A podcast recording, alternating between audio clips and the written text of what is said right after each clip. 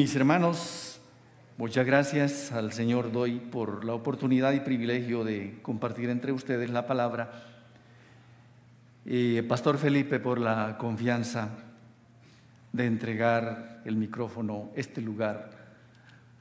No es fácil hacer eso, es un riesgo entregar un montón de gente a alguien que pueda compartirles en esta mañana quiero compartirles una palabra que el Señor me ha dado como en dos palabras las puedo resumir. Ha sido para mí un reto y una inspiración. Un día, no hace mucho, recibí ese texto de Hebreos 12, el versículo 3. Leía ese texto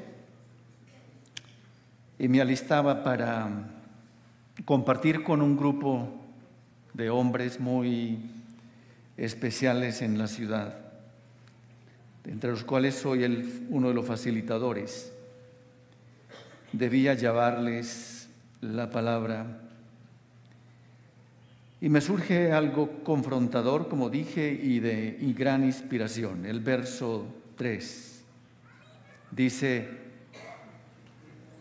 Ah, bueno, en la Reina Valera, una versión con la cual crecimos muchos que tenemos varias décadas en la vida cristiana.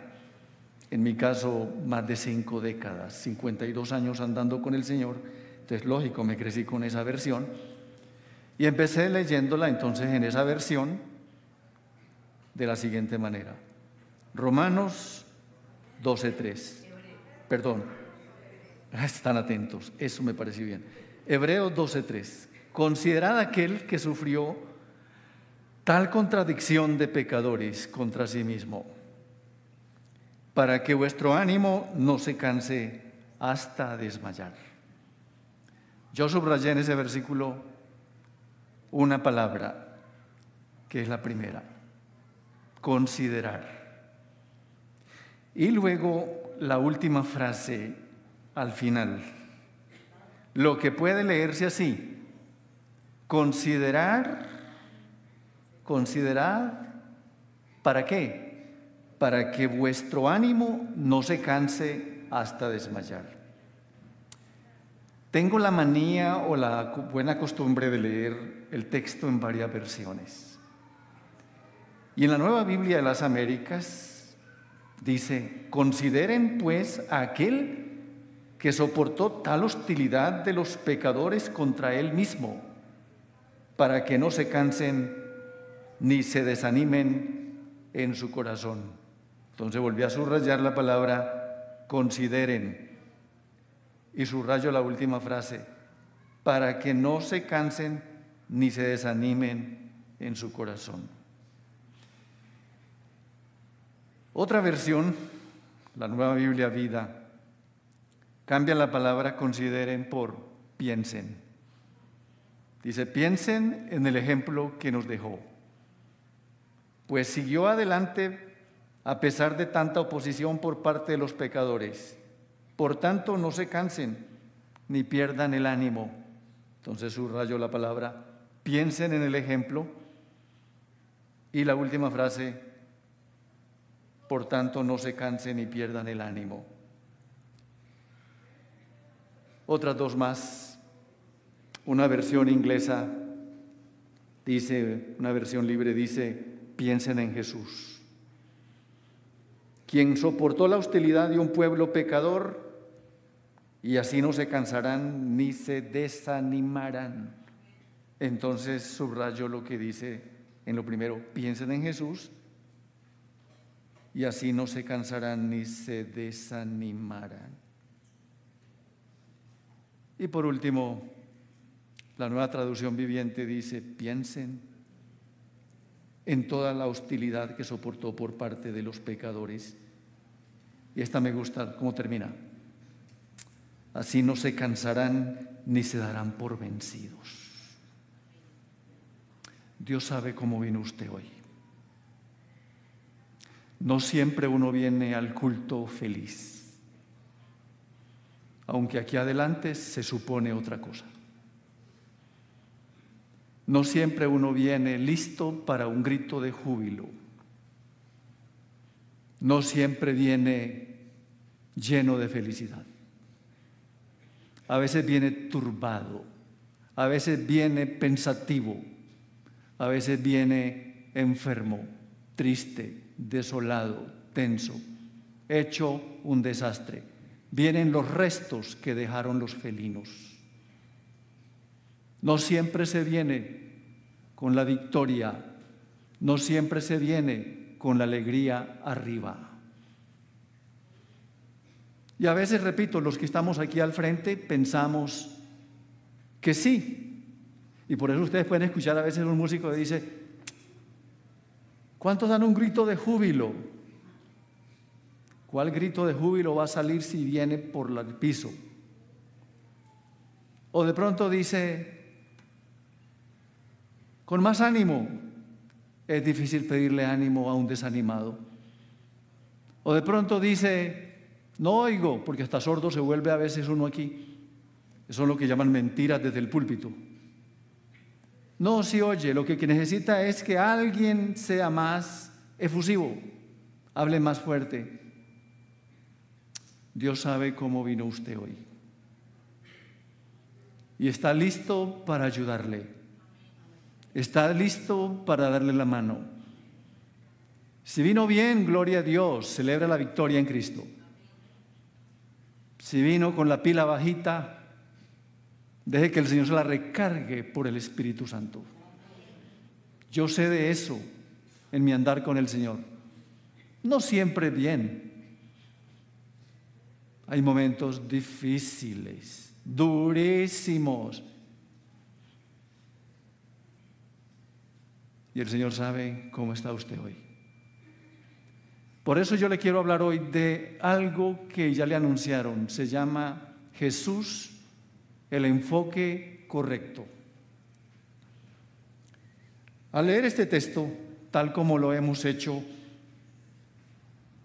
la idea que de inmediato surge es que el desánimo y el desmayo en la vida cristiana viene por algo. por dejar de mirar a Jesús, por no mirar a Jesús. Porque, como dice alguien, prohibido despabilar, no despabile. En el original, este texto lo que tiene como definición en una pequeña frase es la importancia de mantener la mirada fija. Y ustedes saben que nos va horrible cuando deja de estar la mirada fija en Jesús. Y eso es bastante serio. Entonces, por eso dice consideren. Y la palabra considerar aquí no significa lástima.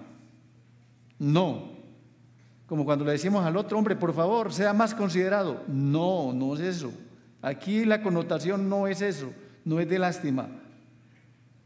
Aquí es otra la connotación. Es otra situación muy diferente. Y hermanos, mirar a Jesús. La vida cristiana es un estilo de vida. Y ese estilo de vida basado en las escrituras, diseñado por Jesús.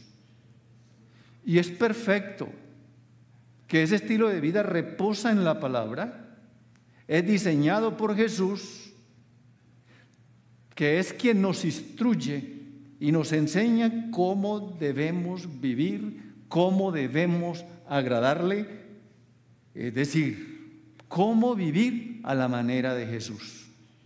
Esa es la vida cristiana. Cuando decimos que la vida cristiana es un estilo de vida, también es una relación correcta en dos sentidos. En sentido vertical, en sentido también horizontal. Hay unos dicen, no, con tal de que esté bien con Dios, con los demás no me importa. Eso es necedad, ignorancia de la pura. Porque a Dios le interesa que la relación no solamente sea correcta con Él, sino con nuestros hermanos, con nuestros semejantes.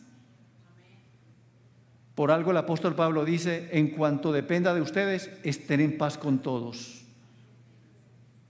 Entonces, es una relación doble. En sentido, repito, vertical y horizontal. Por eso la manera de vivir con la gente, cómo nos llevamos con la gente, indica cómo nos llevamos con Dios. Porque ante la gente somos un reflejo de lo que somos con el Señor. Amados hermanos, yo sé que eso a algunos les causa un poco de dificultad cuando escuchan que nuestra manera de vivir evidencia el tipo de relación que tenemos con Dios. Y saben, me, vino me llamó la atención algo que me vino a la mente de dos apóstolos de Jesús. Dos apóstoles de Jesús, Pedro y Juan. En Hechos 4:13, cuando las autoridades los arrestaron por causa de Jesús, entre las cosas que vieron en ellos sobresale una. Dice el texto así, les reconocían que habían estado con Jesús. Entonces, no hay que dar muchas vueltas. Este mundo sin Cristo necesita saber que hemos estado con Él. Este mundo sin Cristo necesita saber que tenemos relación con Él. Eso es lo que necesita este mundo. A este par de apóstoles los vieron al arrestarlos y entre todo lo que les vieron sobresalía esa. Les reconocían que habían estado con Jesús. Tal vez le habrá pasado con toda seguridad a alguno de ustedes. Oiga, usted es cristiano. En algunos lugares cuando me preguntan eso a mí, yo no digo ni sí ni no. Yo les respondo con otra pregunta. ¿Qué nota? ¿Qué observa?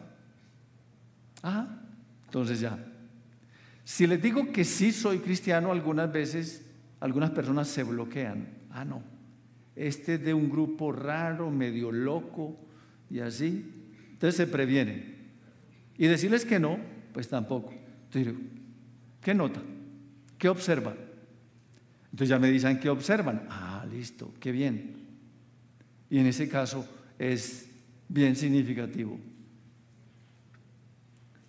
Eso lo aprendí de, un, de uno de nuestros hijos que vive fuera hace más de 16 años. Y cuando le notaban en ese lugar, sin evangelio, sin cristianos, en un grupo no cristiano, le preguntaban que si era un cristiano. Y en esos lugares decir eso ya es poner en riesgo muchas cosas. Y él decía, ¿qué nota? ¿Qué observa? observo esto.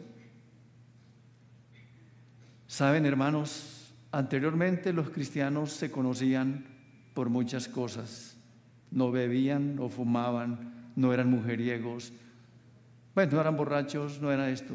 Con el tiempo fuimos dándonos cuenta que sí, hay mucha gente que no es cristiana y no hace todas esas cosas. Entonces, ¿por qué otras cosas van a ser conocidos los cristianos?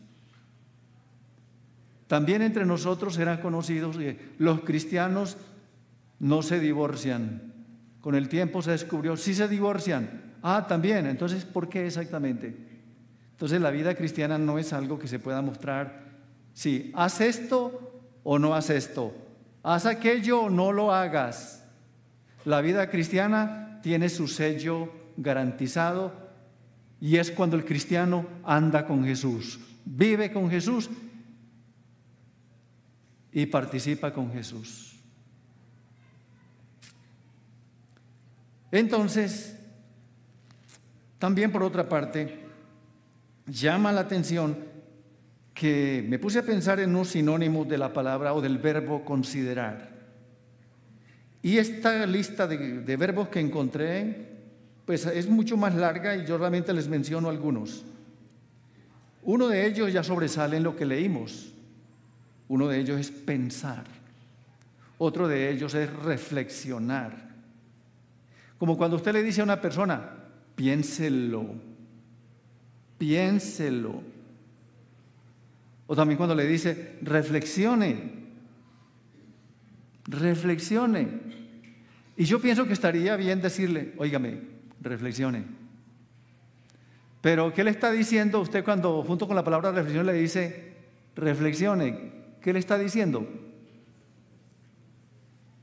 Más cosas, las dejan para ustedes. Otro verbo es observar. Cuando le decimos a la persona, observe, observe. Más observación, por, por favor. Otro verbo es meditar, como cuando uno le dice a la persona, medítelo, medítelo. Y uno finalmente es valorar. Todo lo que está pidiendo el texto es a los hermanos de la carta a los hebreos que pasaban por una persecución enorme, Muchos estaban abandonando la fe. El autor les dice, valoren a Jesús. No pasen por alto el sacrificio en la cruz. No pasen por alto el acto de la redención. No pasen por alto nada de su sangre preciosa. Eso es lo que les está diciendo.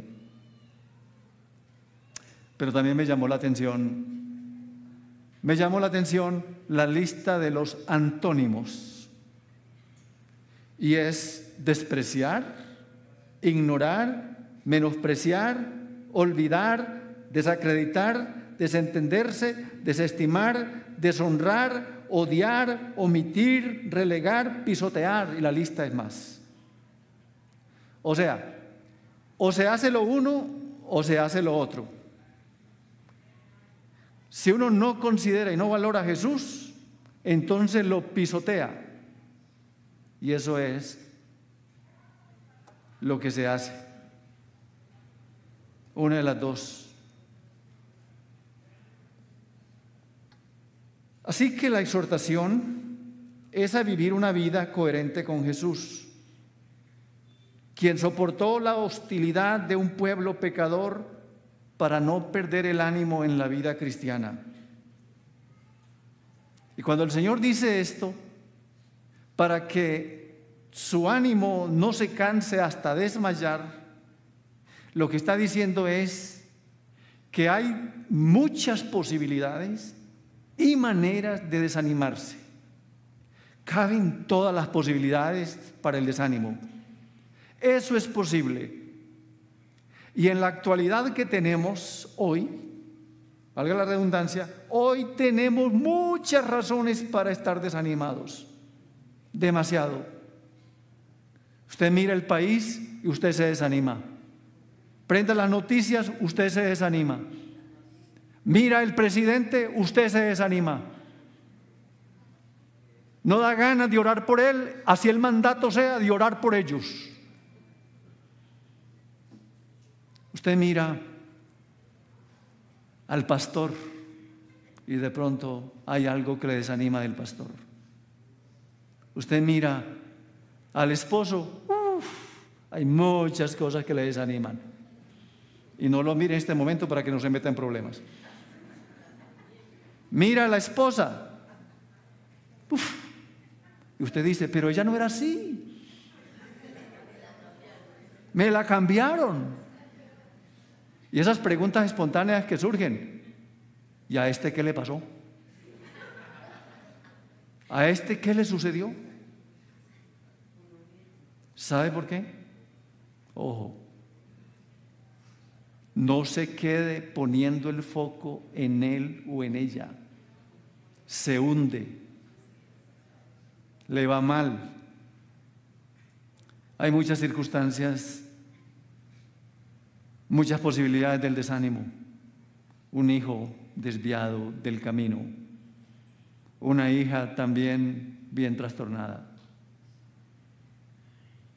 Hay muchas circunstancias, su relación de pareja.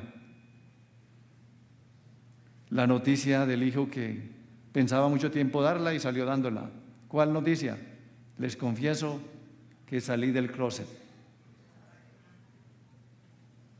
Y aunque usted haya visto señales, pega duro una vez, ya se hace real y oficial.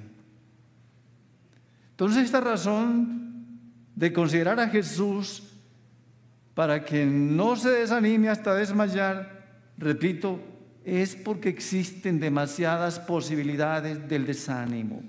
Están a montón. No las busque, que ellas llegan solitas. Ellas llegan solas. Por ahí o de ahí la importancia de considerar a Jesús, de valorarlo. Usted y yo sabemos ¿Qué nos ha ocurrido en un solo instante por dejar de considerar a Jesús? Una hermana que hace parte del equipo de trabajo de mi esposa nos compartía una experiencia de, de su trabajo, de estar asesorando a cierto hombre que tenía problemas en su matrimonio. Eh, ya todo estaba como acabándose con su pareja. La pregunta que ella le hizo fue, ¿usted está mirando para otro lado? Y eso me pareció, me marcó con esa pregunta. Porque no es una pregunta con un juicio. Veo que en la cara lo que encuentro es que tú eres un mujeriego. No, no le dijo eso. La pregunta que le hace es, ¿estás mirando para otro lado? Lo mismo pasa cuando se encuentra un hermano desanimado por ahí, muy desanimado. No le diga, ¿quién sabe en qué pecados andas? Que es muy usual en un mundo religioso. ¿Quién sabe en qué andará? No le diga eso. Usted no es el juez. Dígale distinto. Haga la misma pregunta hermano, estás mirando para otro lado. Estás mirando para otro lado que no sea Jesús. Estás mirando para otro lado que no sea el Señor de los señores. Sería muy interesante eso. Durante esta situación que nos presenta, entonces es la exhortación es a vivir una vida con coherencia con Jesús. Y amados hermanos, de no mirar a Jesús, se pierde el enfoque en Él y se pone en otro lado. Y perder el, el foco en otro lugar que no sea Jesús es perder el rumbo. Y a menos que permanezcamos en Jesús y apreciemos su sufrimiento, nos vamos a cansar. Nos vamos a desanimar. Y es la razón por la cual hay muchos cristianos desanimados. Durante los últimos años, caracterizados por la pandemia y sus difíciles consecuencias, que yo no voy a enumerar, pero basta que piensen unas. En esa época, familias perdieron mínimo una persona. Conozco familias que se fueron casi todas. Tuvieron cinco o más muertos. Las situaciones eran difíciles. ¿Sabe cómo se fortalecieron muchos hermanos? Manteniendo la mirada en Jesús. En medio del dolor, eran las despedidas más desgarradoras. El otro estaba dentro, despidiéndose antes de entrar a ese momento crucial. Puede que regrese, puede que no regrese. Y al despedirse a través de una videollamada, es, puede que sí, puede que no. Lo más seguro es quién sabe. Muchos en esos momentos difíciles fueron fortalecidos poniendo su mirada en Jesús. Y es difícil. Nosotros perdimos un hermano, pues en Cristo. Yo considero que joven, 42 años tenía. Es que alguien como yo tiene que decir que alguien menor de mi, edad es joven. Entonces, él había estado en nuestra casa como un martes o miércoles y al viernes me, nos dijeron que estaba ya hospitalizado. Pensamos muy seriamente. Entonces estuvo aquí contagiado. ¿Nos hacemos la prueba entonces nosotros o no? No les voy a contar qué sigue. Hermanos, el hermano se despidió, pero no regresó. Un día cualquiera, la esposa, mediante videollamada, pastor, fulano quiere que ore antes de que lo intuben. Y oré por él. Normal, conversón, sonriente, pero se fue. Dejó una familia todavía apenas creciendo. Y situaciones como esas, la pérdida de un empleo, el mundo no es el mismo, pero repito, muchos permanecieron porque pusieron su foco en Jesús. Hay tres lugares donde miramos, solamente tres, ni más de tres, ni menos de tres. Y se lo voy a explicar a la par. Donde ponemos el foco en primer lugar puede ser yo usted. Y cuando se pone el enfoque en sí mismo se usan expresiones como me ignoraron, no me tuvieron en cuenta, no soporto más, me decepcionaron, me frustraron, tengo muchos problemas. ¿Quién es el centro ahí? Yo estoy poniendo el foco en mí. Y una de ellas que hizo carrera y fue muy famosa, inventada por un político costeño, ustedes no saben quién soy yo. Y de ahí en adelante, más de uno le dio por eso. No saben quién soy yo. La gente no necesita saber quién es usted, quién soy yo. A veces uno en su ego es el que necesita que sepan quién soy yo que sepan quién es, que sepan que no estoy pintado. ¿Han escuchado esa frase? Que sepan que no sé qué. Hermanos, el salmista decía lo contrario, no a nosotros, no a nosotros, oh Jehová, oh Señor, sino a tu nombre da gloria. Ustedes han pasado por una transición difícil. La palabra transición no es bonita, honestamente no es bonita. He leído de eso cualquier cantidad de cosas, algo sé de eso. La conclusión es, no es bonita, no ha sido fácil. Pero ¿sabe ustedes por qué van adelante como iglesia? Porque como iglesia han puesto el foco en Jesús. Esa es la razón. No en un nombre Lógico, tiene un nuevo nombre aquí. Pero ese nombre, además de ser bonito, pesa. Pesa. La organización a la cual servimos, servimos llama Cristo para la ciudad. Eso es una chapa enorme. Cualquier cosita que hagamos en la ciudad es poquito en medio de un mar de necesidades. Amados, hermanos. El foco en Jesús es diferente a que sea puesto en nosotros mismos. El segundo lugar donde dirigimos el foco es las circunstancias. Y es muy fácil, ya se lo dije, poner el foco en esas problemáticas de la vida cotidiana. Les mencionaba un hijo, la relación de pareja, la parte laboral, tantas cosas. los israelitas, el pueblo de Dios, fueron librados del poder de los egipcios, ellos fueron guiados por el desierto con Moisés a la cabeza. Ellos iban danzando, algunos iban cantando, disfrutaban la libertad que Dios les había dado.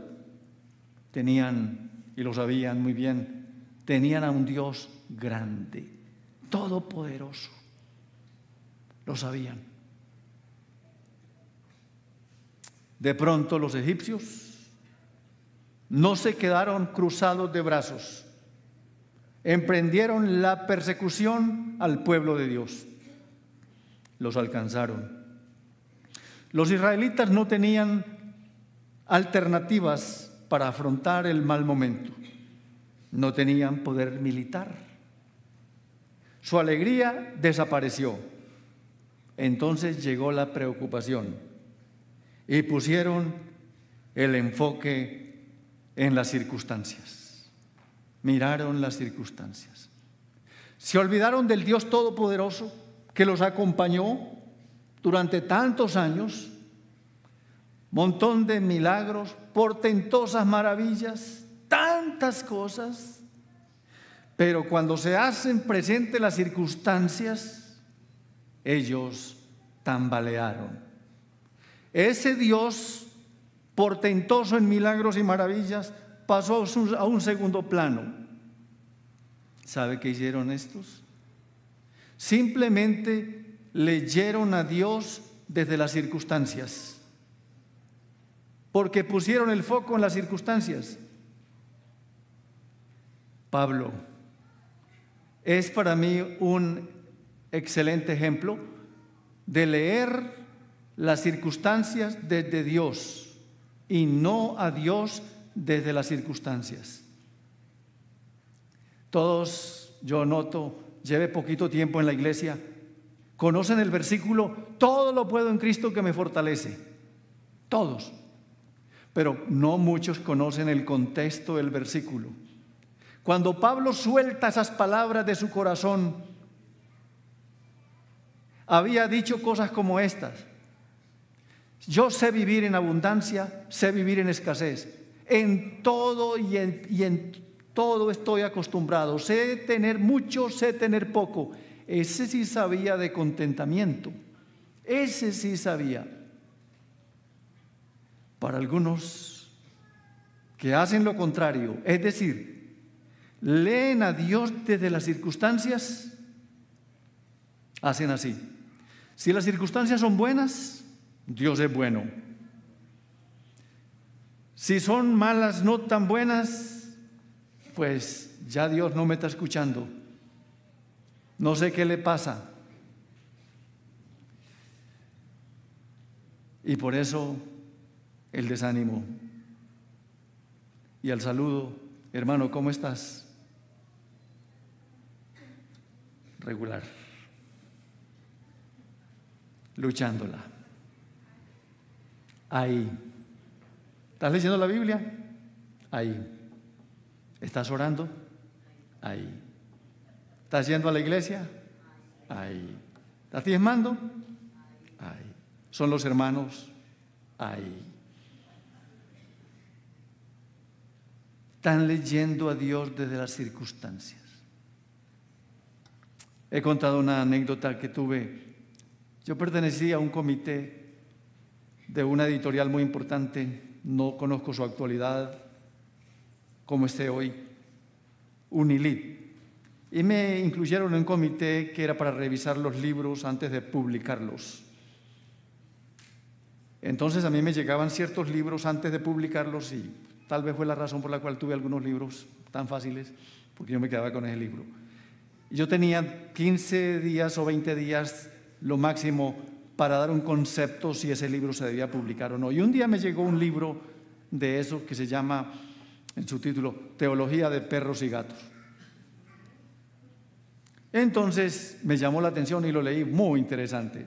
El autor de ese libro dice que sus dos mascotas, el perro y el gato, se portaban distintos. Él llegaba en su carro y el perro se enloquecía. Tenía que calmarlo porque rayaba ahí la puerta del carro. Ya, ya, pues ya, ya, ya, ya. Qué amor, qué expresión de cariño, de, buen recibimiento. Y un día cualquiera se puso a pensar, el perro es el único que sale y el bendito gato no. Se fue a mirar dónde estaba el gato y estaba en el sofá patas arriba, tranquilo. El autor empezó a hacer algunas conclusiones y dice así, el perro cree que su amo es Dios y el gato cree que él es el Dios de su amo.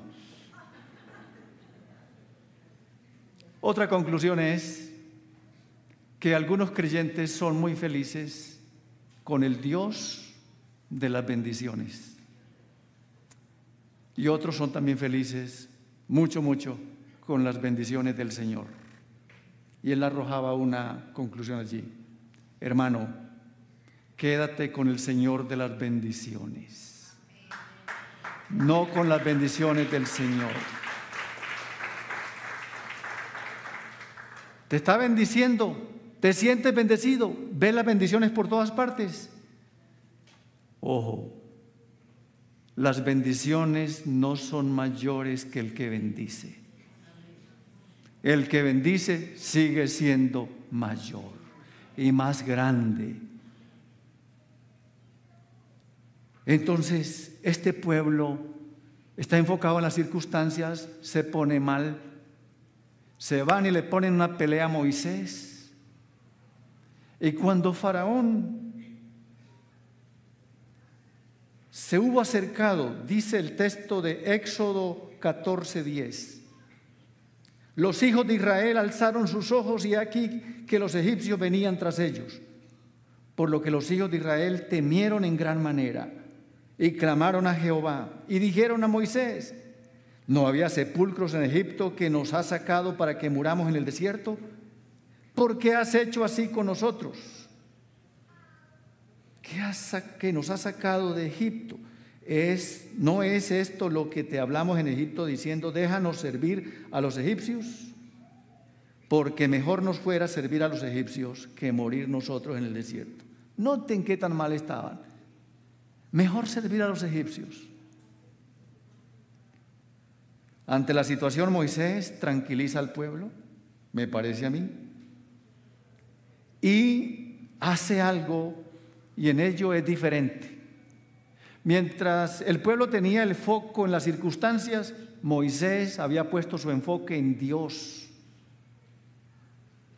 Era el único que no había perdido el enfoque correcto y en medio de las circunstancias seguía pendiente de su Dios y por eso en el versículo 13 les dice claramente, no tengan miedo, mantengan sus posiciones, que hoy mismo serán testigos de la salvación que el Señor realizará a favor de ustedes.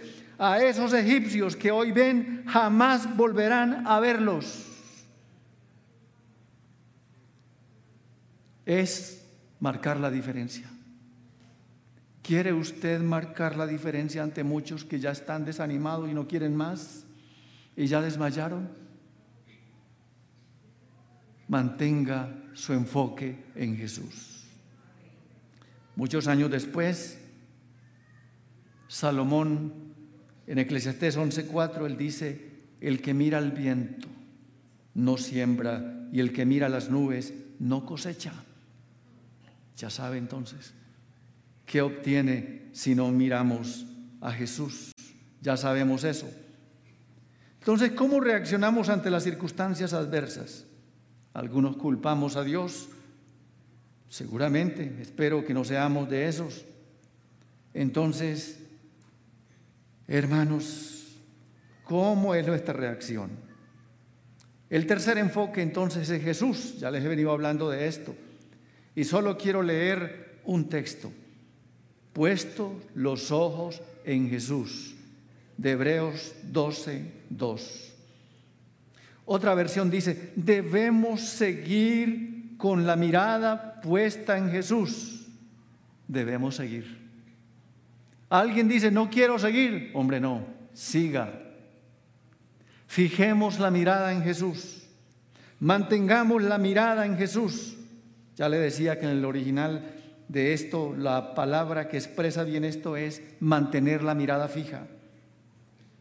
Corrie ten Boom, una cristiana holandesa que estuvo prisionera en los campos de concentración nazis, logró sobrevivir para contar la historia al mundo en su libro diciendo así, si miras al mundo te afligirás, si miras a tu interior te deprimirás, pero si miras a Dios reposarás. Ahí están los tres lugares. Algunos hombres de Dios en la Biblia que vieron muchas cosas difíciles, vivieron muchos momentos difíciles. Así hayan vivido en épocas diferentes, son ejemplo de inspiración para nosotros cuando estaban pasando por los más difíciles momentos. José, por ejemplo, el hijo de Jacob, entendió las circunstancias difíciles desde Dios. Después de haber sido vendido por sus hermanos, les dijo lo siguiente, ustedes pensaron hacerme mal, pero Dios lo cambió en bien para que sucediera como vemos hoy y se, y se persevera la vida y que para perseverar la vida de muchos de, lo que, de los que hoy ven. Hermanos, en la transición de ustedes como iglesia, yo no sé cuántos vieron una situación adversa para no continuar, pero lo que ustedes ven, todo lo ha hecho el Señor para bien y deben vivir para glorificarle. Dios siempre sabe lo que es mejor para nosotros. Todas las circunstancias que nos ocurren están en sus manos. Nada escapa de su control. Moisés, según Hebreos 11:24, soportó una vida llena de dificultades porque tenía la mirada puesta en el galardón. De igual manera para nosotros, podemos soportar solo si tenemos la mirada puesta en Jesús. Lo, lo mismo pudo decir David en el Salmo 34, 5, bien conocido. Los que miraron a él fueron alumbrados. ¿Y qué? Y sus rostros no fueron avergonzados. Los que miraron a él fueron alumbrados. Y como testimonio en el verso siguiente dice, este pobre clamó y lo escuchó el Señor. Otro hombre fue Pablo. Padeció cárceles, torturas, desprecio y pudo decir, considero que los sufrimientos de este tiempo presente no son dignos de ser comparados con la gloria que se ha de manifestar. Lo que nos pasa no es más grande que la gloria que viene, dice Pablo. Lamentablemente tomamos nosotros una circunstancia como lo más grande, como el acabose. Eso sí puede ser verdad si el enfoque no está en Jesús. En otro momento de su ministerio, Pablo se sintió fatigado, se sintió fatigado. Él fue perseguido, fue azotado. Aún así le quedaron fuerzas para decir, por lo cual teniendo nosotros este ministerio según la misericordia que hemos recibido, no desmayamos. La consigna de él era no desmayar. ¿Cuál es su consigna hoy? No desmayar. Una vez encontré una frase que dice, prohibido renunciar. Y yo dije, esta está buena para poner en una camiseta. Yo hago todavía un poquito de deporte y a veces salgo con algunos locos a hacer carreras de calle. Entonces, ponerme una camiseta con ese aviso atrás puede servir no solo para mí, sino para el que viene atrás. Prohibido renunciar. Y cuando está llegando, faltan por ahí un kilómetro, ya parece que es eterno eso.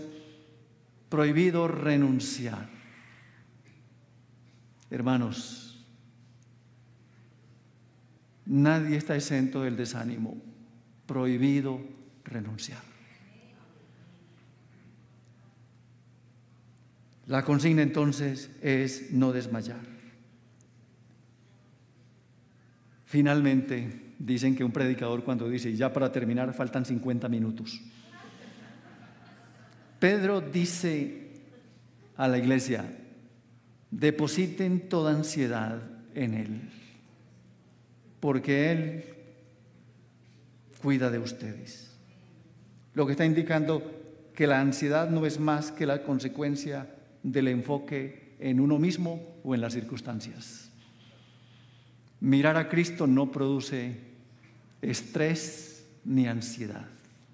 Mirar para otro lado, sí.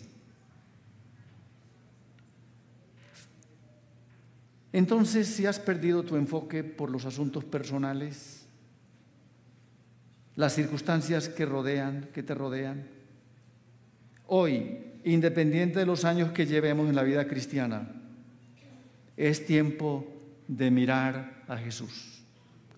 Es tiempo de volverlo a mirar y en sincero arrepentimiento delante de Él decirle, Señor, perdón por dejarte de mirar, por mirar hacia otro lado.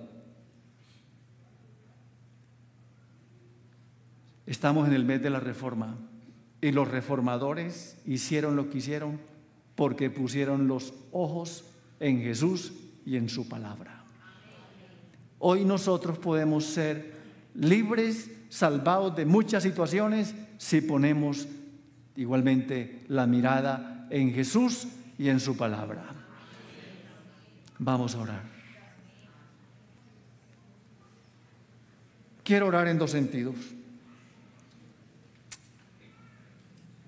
Antes de eso, si usted está bien, vive ese momento de victoria en Cristo, glorifique a Dios por ello. Pero al orar en el primer sentido, Dios sabe cómo vino hoy Dios sabe cuáles son las circunstancias en que usted llegó hoy. Desanimado.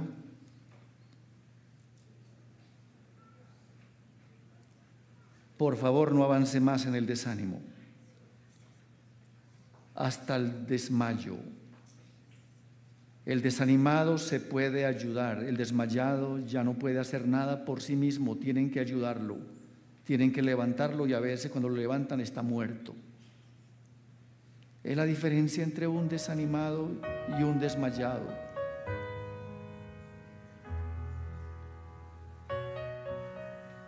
El Señor ha hecho mucho para animarlo a usted, para animarme a mí. No se quede ahí. Y en otro sentido, cuando se encuentre algún desanimado, ayúdelo. Padre, tú sabes cómo llegamos hoy. Pedimos tu ayuda. Pedimos tu presencia. Necesitamos tu gracia, tu bondad, tu misericordia.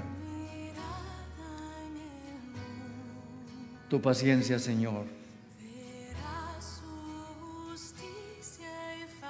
Tu palabra dice, bienaventurado el hombre que tiene en ti sus fuerzas. Señor, somos conscientes de que hace perder nuestras fuerzas, nuestro ánimo. Te pedimos ayuda, Señor. Te pedimos acompañamiento. Camina con nosotros. No nos dejes.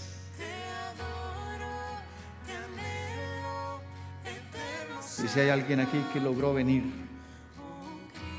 aún desanimado, reciba ya mismo la fortaleza del Señor. Y si usted es atrevido Dígale al que está al lado, ora por mí. Señor, yo oro por esta iglesia para que tú la sigas fortaleciendo y la levantes en la ciudad con una visión de ciudad, con una visión de reino. Gracias porque tú eres el autor de que nuestros hermanos en esta iglesia salieran adelante en medio de las dificultades que hayan tenido. Eso nos demuestra que la iglesia es tuya y tú cuidas de ella. Señor, bendice su pastor como el ángel para anunciarte todas las veces en este lugar. La gloria sea para ti, Jesús, el enfoque correcto y perfecto. Recibe la gloria desde ahora y para siempre. Amén y amén.